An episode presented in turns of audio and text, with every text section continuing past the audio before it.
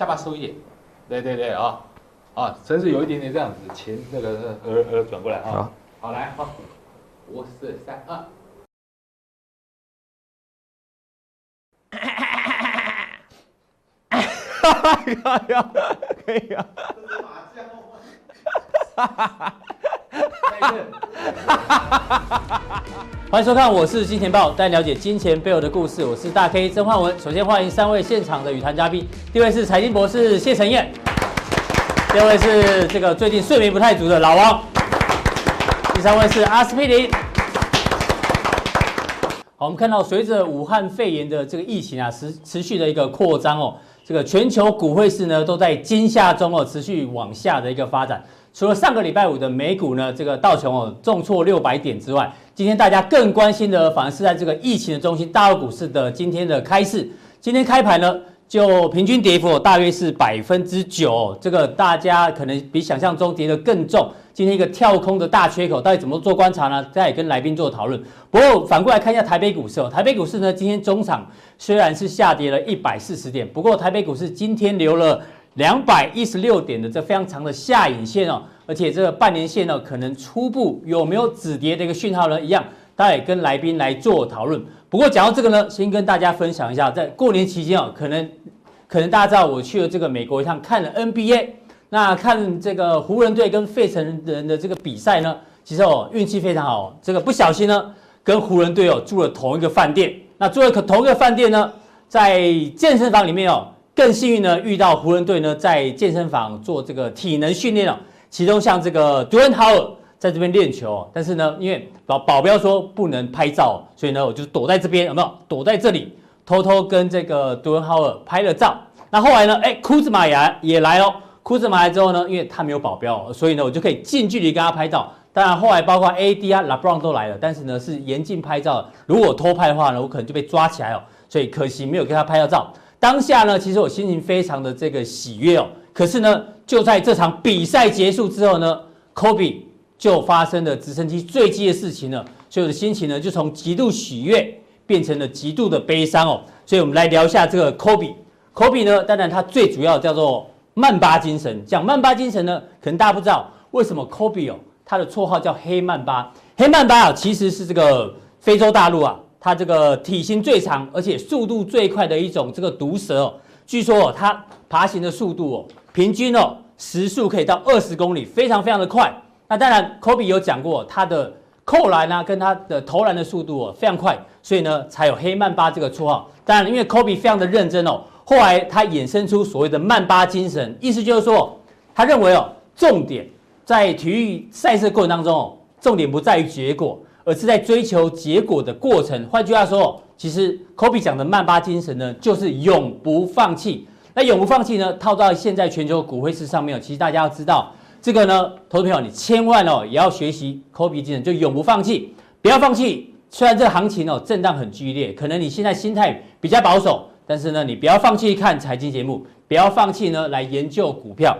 因为呢，这个透过你不停的锻炼跟训练之后呢，大家还是在股票市场中哦，要保留体力来继续作战，所以我们要向他做一个这个学习。不过阿哥，现在大家最想了解的是，到底台北股市出现止跌讯号没？上个礼拜我们就提醒大家要看几个指标，一个是这个外资，外资上个礼拜其实还是卖超，卖超金额算大，对，所以呢，这个连续两天大卖超之后呢，基本上呢，以外资的角度来看。可能还没有止跌讯号。另外一个指标看台币，台币呢今天哦持续呈现向上的一个贬值，哎也没有出现止跌讯号。今天我们多加一个指标，黄金，黄金的这个走势呢最近又冲向了一个波段的新高。当然很多的这个避险资金往黄金流进去的话，是代表现在？整理的时间有可能加强，你怎么做观察？对啊，我们说这个行情哈，我们不能认输，嗯哈，但是你要努力怎么样活下来啊？对，要活下来，你才有机会迈向下一个赚钱的可能嘛。就是说手上还要有子弹就对了。对啊，现在子弹都用完了。对，我们是这样讲，一定要赶快降到三成甚至一成以下了，然后把现金挪出来啊，好对不对？那。短线上哈，今天似乎有点过度恐慌，你知道吗？尤其是早盘，对不对？对，尤其是早盘，大家可能怕周末买不到口罩，周一就卖股票啊。他、嗯、那恐慌好像我们这边好像比疫区还严重，你知道吗？好，类似这样子，好，所以那个气氛好感染到我们现在好像跌幅。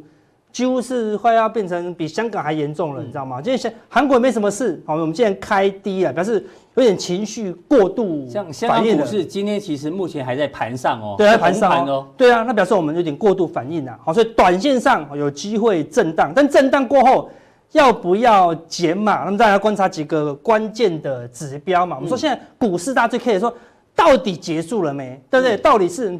那个救护车已经开出来了，有时候听他声音你就知道这个有没有救，你知道吗？哦一哦一，对，是一五一五一五一五，就是没救了，对吧？一五一五了嘛，对不对？那如果是五一五一五一，就是有救有救，五一五一五一啊，对不对？五一，对对，但是一五一五还是五一五一啊，好，对不对？这个行情要观察几个重要的变化，才知道这个行情到底有没有救。我们现在来观察道琼，哈，上个礼拜五是做一个补跌啦，好，市场只补跌，全球都已经跌过了嘛。全世界都要怕了，只是美国上礼拜五才开始开始害怕嘛？对啊，上礼拜五的节目我们还跟大家讲说，全球极少数的个的指数啊，在季线之上，只有美股，对，但是小心有补跌，就真的就发生，这就补跌了嘛，嗯、对不对？那只要会怕，市场有一句话叫会怕就好，就好，对，会怕，对，给他留后就开始会防疫了嘛，嗯、有防疫可能就会有好，就就有机会止稳啦，嗯、对不对？那我们来看中长期的发展，道琼出现第二根周 K 哦的黑 K 哦，是。好。哦那连续上涨，只要是多头哈，大概都不会出现两根黑的周 K，嗯，只要两个周 K 就要休息了，就要开始休息一段时间喽，对不对？两根黑 K 就要休息一段喽，对，不是一直跌，就是要横盘喽，对不对？那什么时候休息结束？有两种观察指标，第一个这是季线，十三周线哦，十三周线就季线死亡交叉年线就是一个中期的大买点，就见低点，就见低点喽。另外呢？K D 来到二十附近，这周 K D 哦，也会来到低点。那五十的附近可能会有抵抗，但现在连五十都还不到哦，嗯、所以可能还不会有抵抗哦。所以你认为还是有向下修正的空间，还是有个修正的空间哦。对，所以看起来中期修正已经开始，因为两根周 K 了嘛。好，所以你不要那么乐观的认为说很快就回去，大概短期间不会回去。我们说它只是中。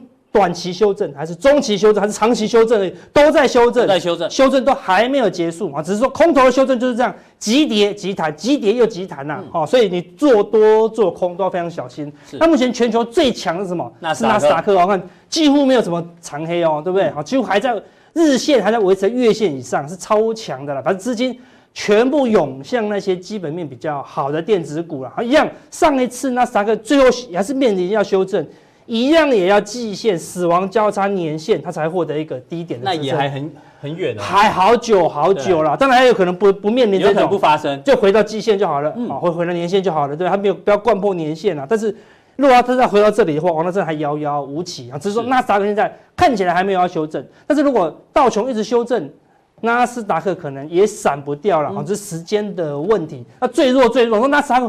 有没有可能不修正？那你就要看纳斯达克里面最弱的两千档，嗯，罗素两千也在纳斯达克里面哦，只要是比较小的哦。是。看罗素两千已经狠狠的哦两根周 K 了啦，已经确定了。我们这已经跟已经跟大家提示过，罗素两千就是相对弱势，已经领先往下跌，周 K D 也往下一样，最好打到哦周 K D 二十，而且上一次的罗素两千很弱哦，对，死亡交叉它还不会止跌哦，还多杀一段，多杀一段。它 K D 到二十了，还是不会止跌哦，还是多杀一段。好像是小型股，所以通常会过度反应的。好，所以罗素两千看起来还遥遥无期啦。好，类似这样，起码要到这个前面的低点。所以美股也看起来才刚刚开始要修正，开始要修正哦。所以短线上的震荡有逢高多单都建议啊尽快出场。相对的，我看那些股市都很弱，周 K D 才刚刚往下。我来看黄金，说黄金最近这样拉上来是这个高点。你看黄金的周 K D 才。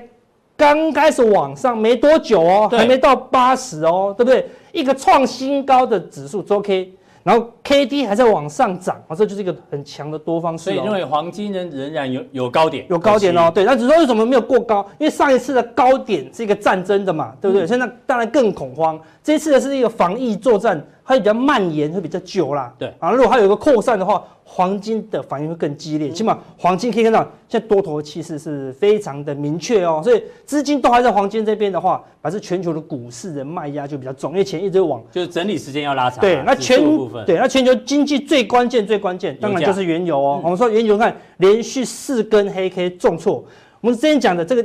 颈线大概就是五十附近哦，刚好也是上升趋势趋势线哦。如果这个地方被跌破，那代表说这一次的这个疫情会影响到全球的经济啊。目前看起来似乎有这个迹象，从基本面来推断，全世界都都不敢出国了，嗯，也不给人家进来，也不出去，全世界。瞬间就锁国了啦！他全部都搞这个保护主义啊！对啊，之前那个川普还想要说，我美国各各锁各的国，现在不用了，瞬间都锁国了啦！啊、嗯，所以全世界锁国的情况下，飞机也不开，然后船也不不不不出航了，所以看起来原油非常危险。而且要注意哦，如果原油真的灌破哦五十，好，那个整个全球的修正就不是短期，起码是中期的一个修正啊，所以要关心原油未来的发展啊，但绝对不乐观呐！好，那。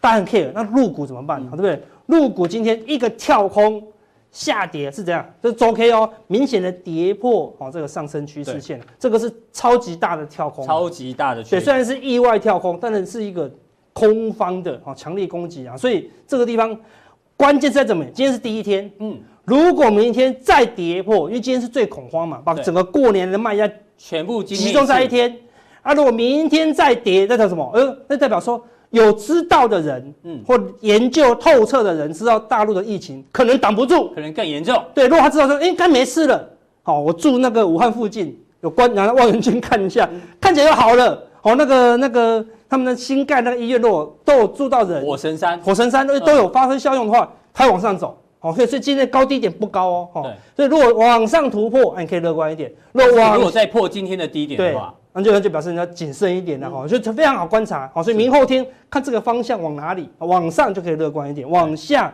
哦你就要非常谨慎了。对，啊，最后跟大家讲，这个行情已经走了一段时间以后，最近有一个指数开始往上飙升，就是恐慌指数了，指已经往突破六十 MA 以后，我们之前跟大家讲，这已经压缩到极致喽，一旦它往上突破，已经过前高喽。如果这个它在往上攀升的话，有没有可能变成全球性的大修正？那你看，把长期拉下来，你就知道非常可怕了。极度收敛了。上一次是什么？是那个中美贸易大战，啊，直接从大概十几一口气飙升到五十哦。目前才刚刚突破这条下降反压，才刚突破哦。如果它是一旦突破前面前面的话，表示世界上的恐慌会更强烈了。啊，刚才讲那么多，对，没讲台股，没讲台股，对不对？台股大家留给什么？我们的加强錠。加强錠。我们上次已经跟大家加强定讲说，哎，大盘到底会滑到哪里哦？现在已经开始滑了。对，上次还没滑，我们就跟你预已经预告，跟你讲很深喽。对。对不对？现在看起来会到底多深？会到这里还是到这里？我们加强定会跟大家讲。但讲到加强定，阿哥很多人不知道怎么定加强錠。对，要定要定。对，教大家怎么定加强錠。我们看一下怎么定哈。来，如果你在，如果你 care 我们台股的看法，对，你看 YouTube 的时候呢，看完了以后呢，对不对？我这边有一个往下拉，好，显示完整资讯，哎，就有两个传送门。对。哦，你随便好挑一个点进去，选一个你你喜欢的平台来做订阅。对，订阅以后呢，按照它的步骤订阅完以后，你就可以看到我们加强定的一个内容了啦。啊，所以想要知道台股到底滑到哪里，好，欢迎加入我们的加强定。好，非常谢谢阿哥的一个分析哦。他的结论呢，就是现在哦，基本上呢，还是哦，属于这个恐慌跟修正的过程当中，这几率是最高的。好，另外我们看到，随着这个武汉疫情的升温哦，其实呢，大家可以看到。所有的这个媒体啊，全部呢，这个标题啊，都跟疫情有关系哦。包括像这个高中以下延到二月二十五号开学哦，这新闻我们今天没有认真讨论。其实哦，里面呢可能会有一些商机在里面，因为大家都不上学，都在家里要干嘛？大家稍微想一下哦。那另外呢，这个哎，终于滞留武汉的台商也可以这个包机回台湾了。那当然口罩还是买不到，所以呢，这个报纸的新闻哦，都跟疫情有关，所以也导致呢。所有的这个财经的报纸啊，全部都在跟你讲防疫概念股、抗煞概念股呢，甚至法人去做一个追捧。可是我们就像我们刚刚讲的，这个标题跟着疫情走，所以导致这些财经报纸不得不把防疫概念股放在头版。但是呢，我们还是觉得哦，如果是因为被动这样不得不讲这些防疫概念股的话，会不会有现在时间性已经有一点落差，甚至有点落后指标？这样看报纸好像有点怪哦。如果说你是上礼拜嗯去追防疫概念股，到今天铁定赚。对。但是你如果今天才开始要来追，嗯，那这就是个问号。今天盘中有一档股票叫花王啊，花王涨停啊，对，就那是花王印刷，跟这个日本的那个花王是无关的，对，无关的。你要也是花系列也是花仙子啊，怎么会去买花王哦？跟大家讲一下，哎，我刚才提到你说这个。这个开学的商机哦。对，其实大家就玩电动嘛。嗯，比如说我们过年有一个商机，我是事后才知，当然是事后论嘛。为什么？因为我在看电视的时候，今年过年这个任何财经任何节目，我们说电视节目，尤其是新闻台哦的广告，最多是什么广告？你觉得你有有看过吗？过年的对，打牌对，打麻将，还有那个在台湾我也不知道，还有什么那个我猜得出来，对，还有什么飞哥那个什么拉霸的啊，对不对？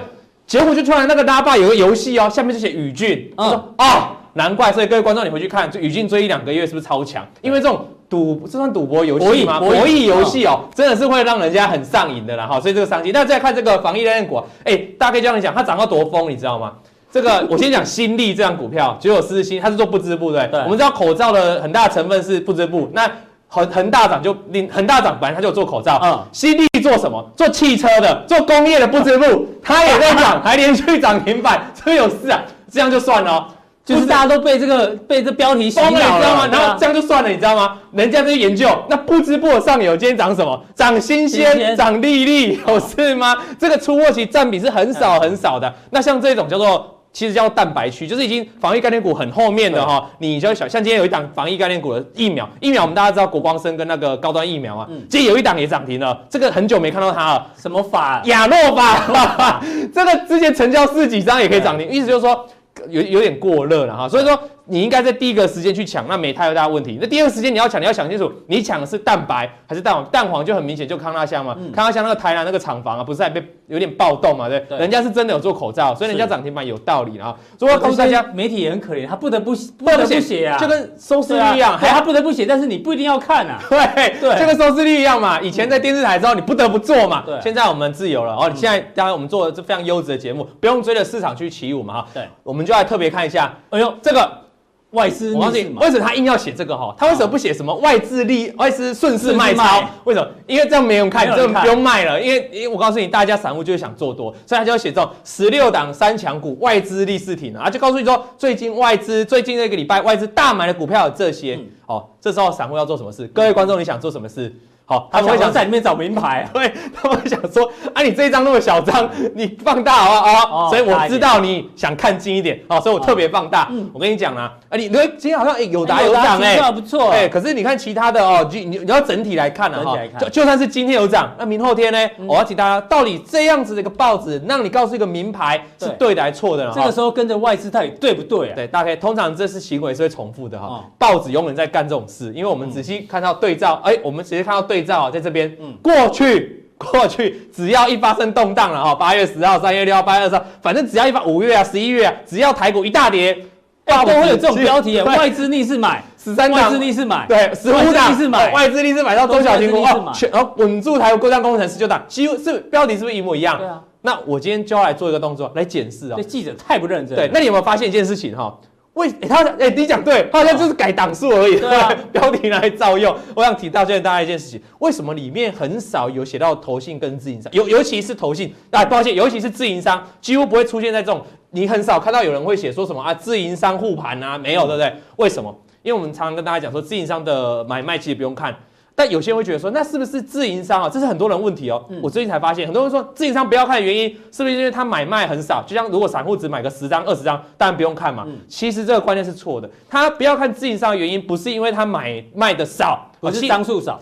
而是因为它操作周期很短很短。我们看一个例子哦，嗯、这是今年一月份的哈、哦，你可以看到自营商买卖金额三百多亿，买进三百多亿，卖出也三百多亿哦。对，投信也是三百亿，卖出也是三百亿，所以两个金额其实差不多，甚至自营商还多一点，还比投信还多。那再看我们再回推前一个月十二月份哦，一一百二零一九年十二月份哦，投信啊自营商三百多亿，那投信四百一十一十六亿哦，稍微多一点。嗯，可是卖出金额呢这边也是一样比较少，哦，这个月是比较少，但是也没有少很多嘛，也都是好几百亿。再看看，再推前一个月十一月的部分，而自营商买进的就比较多了哈，买啊买进也是比较少，但是距离就很近啊，三百多亿，卖出也都是三百多亿哦。那这个月你会说十二月为什么投信会多很多？因为关键取决在投信要做账，所以通常十二月投信会比较多。不然其他几个月你可以发现，甚至去上次这今年的一月份。自营商买卖还比较多，告诉大家说，如果以金额来看啊，如果你去回推二零一八、二零一七，甚至二零一六全年的投信跟自营商买卖超，嗯，几乎是一样的。我所以我告诉大家，并不是因为自营商买卖的少，好，主要原因是自营商周期比较短。这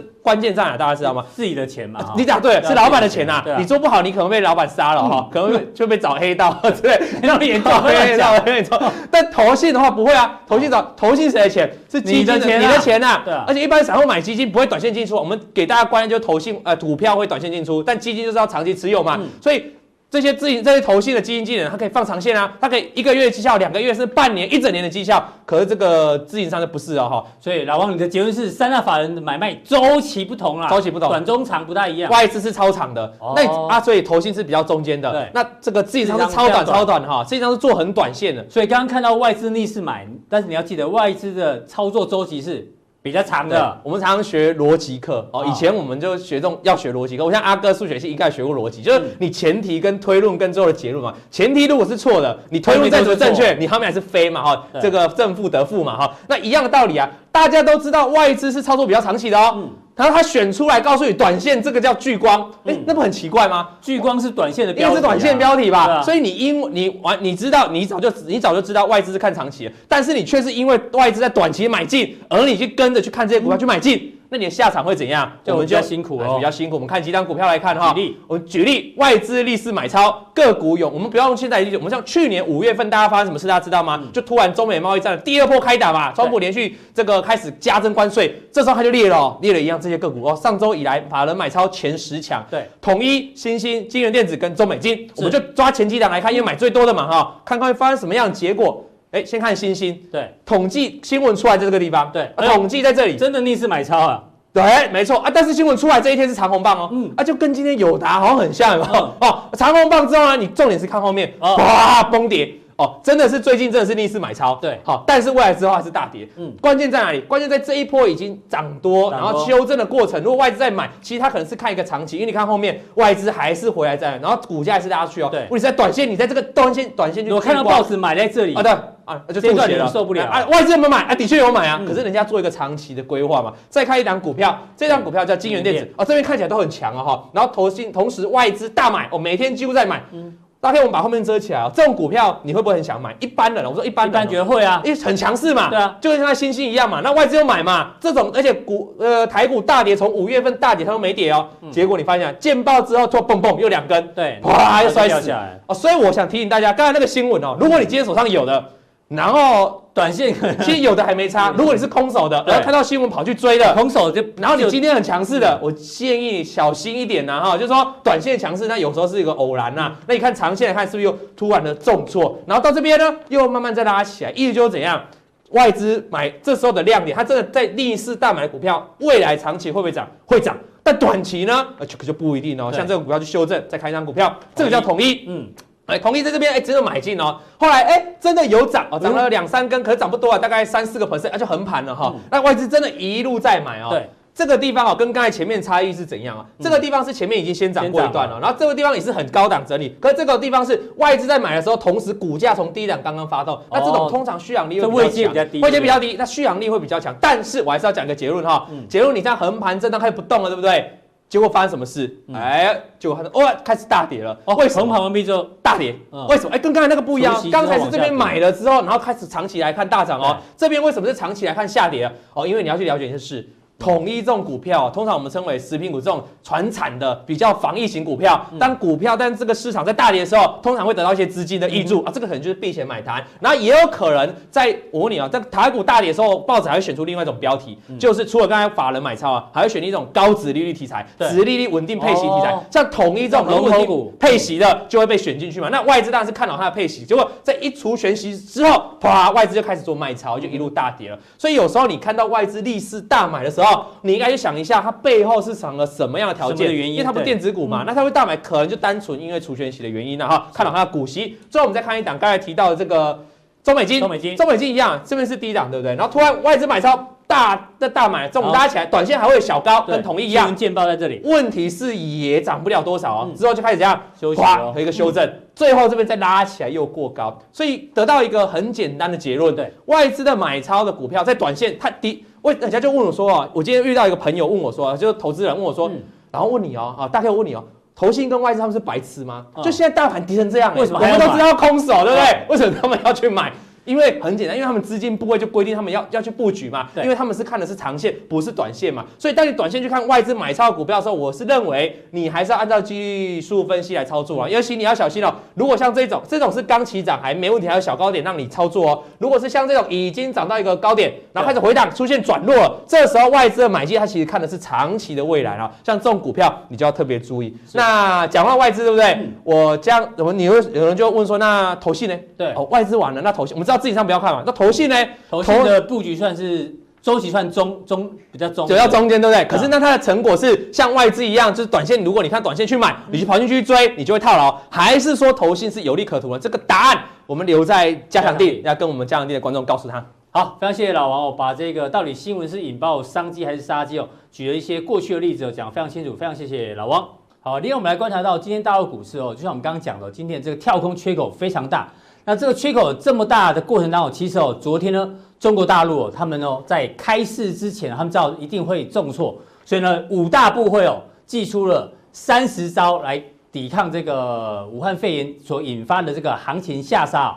包括像是人民银行、财政部、银保监会、证监会跟外汇局哦，总共夯不啷当三十条。那三十条里面怎么看呢？其实通常哦，最重要的一定放在第一条。第一条要讲到什么？保持流动性合理充裕，重点就是要让市场有这个流资金的充分的流动性哦。可惜呢，从今天至少目前为止入股的表现来看，状况好像不太好。所以要请教一下陈燕。这个正央哦，入股的表现这么糟糕，就像阿哥讲的，如果明天呢再跌破今天低点，代表哎，这个市场上悲观人更多。那在这过程当中，大家会开始担心，到底这一次的武汉肺炎事事件啊，会不会引发全球的经济有这个衰退的可能性？好，实际上呢，呃，当然这个疫情扩散的时候，就是过年的时间哦。对。那所以，我相信这次疫情扩散的过程中，包括很多的金融机构，很多一些重要的会议在讨论的时候，可能还来不及把这个部分放进去讨论。因为这是一个突发性，这是一个突发性的。但是如果说这个会议在突发性事件之前，或是一些金融机构他已经认为他不知道这个疫情，嗯，但是他已经提出一些警讯的话，对，那疫情出来的话，请问一下，那冲击是不是会在更更可怕？可能会加重影响哈？为什么？因为我们看一下 PIMCO。在这一次，在美国加州办的这一次重量级的论坛，嗯，这个重量级论坛有多重要？我没有受邀，你就知道，嗯，哦，就是 因为会参加的都是领袖级的人物啊，对，全球全球政经哦，政治经济的领袖级人物，还有包括一些学术这个领导这个阶层，包括一些教授。还有一些大的这些基金机构的操盘都会去与会，都会去与会。嗯，与会他们不是在说啊，我就听你放炮啊，听你在那边胡扯，不是，是集合大家的智慧，一起去讨论二零二零年对接下来大家要面临的。嗯，那他整理了七个，他这一次会议后整理了非常重要的七个论点。当然，我把整个会议的过程详细的、非常仔细的看了一遍。嗯，我很确定他们是在。疫情研发生之前，结束了这个会议，写出了这个报告。那但问题就是说，我们看第一点，当然他说经济衰退风险降低，有望延后。嗯，好。但实际上我要跟各位讲，因为如果是在疫情之前，那他写这样合理是哦合理。但是我们注意看哦，他的第二点，第二点，经济衰退引发的冲击将可能加剧。实际上他把他的第一点留了一个淡书，有没有？经济衰退风险降低，哎呦，可是如果经济衰退引发的冲击可能加剧哦，嗯，所以我到底要关心第一点还是第二点？我认为我们应该把重点放在第二点，因为他说衰退风险降低，对不对？好，它会延延后，它会延后，嗯，OK，但问题是它的冲击会加大，加大，好，那现在衰退的风险有没有希望延后？嗯，等一下我们讨论，是，那再来。企业信用循环、呃，这个比较严重。哎呀，如果经济衰退，那当然企业的信信用循环会一定会出现问题。嗯，但是很奇怪的事情，他这里又谈到美国房市表现不错，会表现不俗。第五个，他说经济成长会领先，但是美国是落后的。比起通缩，大家更乐见的是通膨。嗯，好，然后呢，要因应乱序，当然这里面。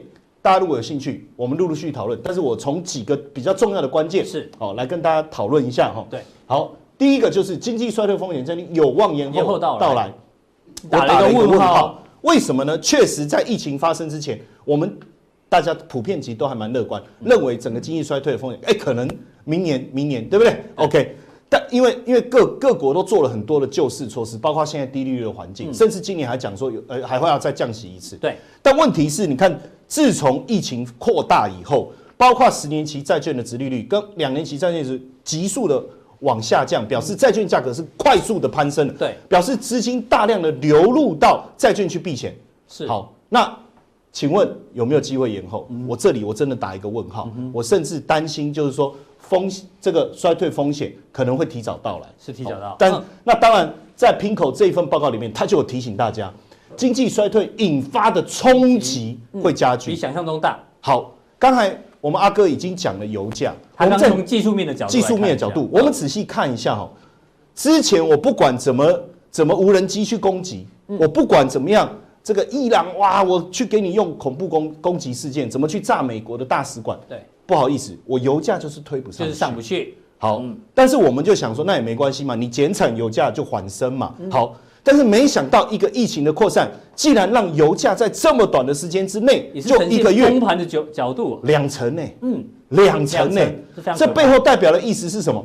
你不管怎么减产，怎么控不控制，我油价拉不上去，但是大家担心经济衰退所引发的油的需求会大幅度减少，所以油瞬间哇很可怕。那刚才阿哥提醒大家五十块，确实哦，如果说我今天。跌到这个价位，我再怎么样减产，怎么样去防守，都刺激不了的话，都刺激不了。嗯，哎，还记得二零零八年当时油价就是这样崩下去的哦，所以我觉得这个地方要特别注意。那因为这一次的疫情的扩散哦，它基本上不走水路，嗯，哦，它走陆陆路陆路跟空，那空的部分开始封锁，但是陆的部分它又持续扩散，所以我们会发现说，这些人已经跑到。周边很多的区域了，我们看到很多的这样的一个例子。嗯，那这代表什么？在代表整个疫情的影响，大陆整个内需的一个需求，所以铜价也跟着就崩了。哇，这个原材料的铜博士也跌的哇，非常很可怕。因为铜的需求是跟基础建设最有关系。是。那现在全球不断还在做“一带一路”做基础建设，不断的扩张的是谁？就是大陆，那现在这个部分停了，对铜价的冲击，所以我要讲，就是呈现九十度的 崩盘，哎，很可怕。那所以在这个在从油价跟铜价的这样的一个关键之下，嗯，这个标题啊，经济衰退引发的冲击啊，我觉得会很严重。为什么？各位别忘了，包括很多的所谓的高收益债，都是跟油相关的公司在发行的，哦，对不对？那会有违约风险，可能会有违约风险哦，这个我们要注意。第二个。如果铜价大幅度下跌，是不是代表政府的我们所谓的这个这个基础建设，嗯，这一块的推行可能有受到阻碍，会踩刹车。那我现在要推 GDP 的这一块的工具不见了，那怎么办？哇，所以冲击肯定会发生。那当然，他这里面又提到一个，我我也很更担心的，就是因为景气很好，大家就不断扩张，对不对？我不断这个借钱，哇，这不断的扩张信用，现在。我我借的钱还是要还呢、啊，但是当这一个疫情持续扩散，冲击到经济景气的时候，我企业的信用循环会不会出现裂痕？我借新还旧有不可能？第一个我借不到，或是我还不起。我们看到最近啊，包括你看达美航空的股价，持续性的一个修正，它已经在告诉我们，全球性的一个流动可能会受到冲击。那第二个最。最重要的一个关键，甚至最近你你看，你去美国刚回来，嗯、对不对？然后最近不是在讲东京奥运，对，有没有可能？冬奥有没有可能要停办？我看我这样，哎、欸，如果冬奥真的停办，疯掉哎、欸，对，那我到底是要往后延一年，以后再加四年？还有我的基础建设，我所有的这些订房，我所有的企业投入，因为投入不是只有日本当地企业，对，好怎么办？所以你看这个 Booking Holding，它就是旅游网站嘛，网站，现、嗯、现在要去旅游吗？对，不知道越南我们也不能去，意大利好像也不能去。嗯，这中间虽然有一些误会，但是大家会开始提高谨慎。所以你看，价格崩跌的速度，哇，看了确实会让人家担心哦。会看，确实会让人家担心。所以他最后，其实我觉得哈，第一点看起来是还蛮高兴的哈。对。但是往后继续看哦，你会发现其实他一直在提醒大家，一直在提醒大家，他最后说因应乱序，因应乱序。其实重点我觉得是在最后一点，他说为必要的能为必要的能力，也就是说你要有一个能力去应付市场变乱的时候。什么叫我要有这个能力？第一个，我手上有没有足够的现金？对。第二个，我有没有避险部位？嗯。第三个，我有没有足够能够因应市场风险发生时候的资产配置？对。他其实要强调的是这一个。那这个 VIX 就是。阿哥之前有在在谈的，也有跟大家分享说富邦的 ETF，对不对？那你很明显看到 VIX 的部分从十二急速的攀升到十九，将近二十左右。对，那我们参考去年也好，哦，或是二零一八年也好，其实我们从图上来看，当市场混乱的时候，VIX 会攀升。但是过去我们看到 VIX 到二十就就就稳定了，表示大家觉得啊，gay 了，狼来了。对，好，那这一次是是狼来，是不是真的狼来了？就放羊的小孩前面，那这一次呢？所以如果他到了二十以上，嗯，然后没有再下来，那怎么办？所以我觉得最近当然股市跌升，一定会有一些反弹。可是这个反弹是融资回补的买盘，还是真的大家基本面好对的买盘？嗯，对不对？哦，融资断头，对，然后会有空头空单在这边做回补的一个调整，还是说还是说这个大家真的看好？但我觉得未来我们要去思考的是有没有一些。产业或者是个股，哦，我们必须要去避开的，这个也是我们后面要讨论的东西。好，非常谢谢陈昕哥，我从这个 Pingo 论坛里面有揭露出一些重点哦。其实这句话真的大家要记得哦，因应乱序哦，连 Pingo 都认为接下来会有乱序，所以接下来待会儿陈昕兄呢会在这个加强錠呢跟大家讲哪一些股票可能大家要稍微小心一点点，甚至你比较积极的的人呢，你可以反手放空做一个参考。非常谢谢大家观察今天的普通錠，待会更重要的加强錠呢，马上为您送上。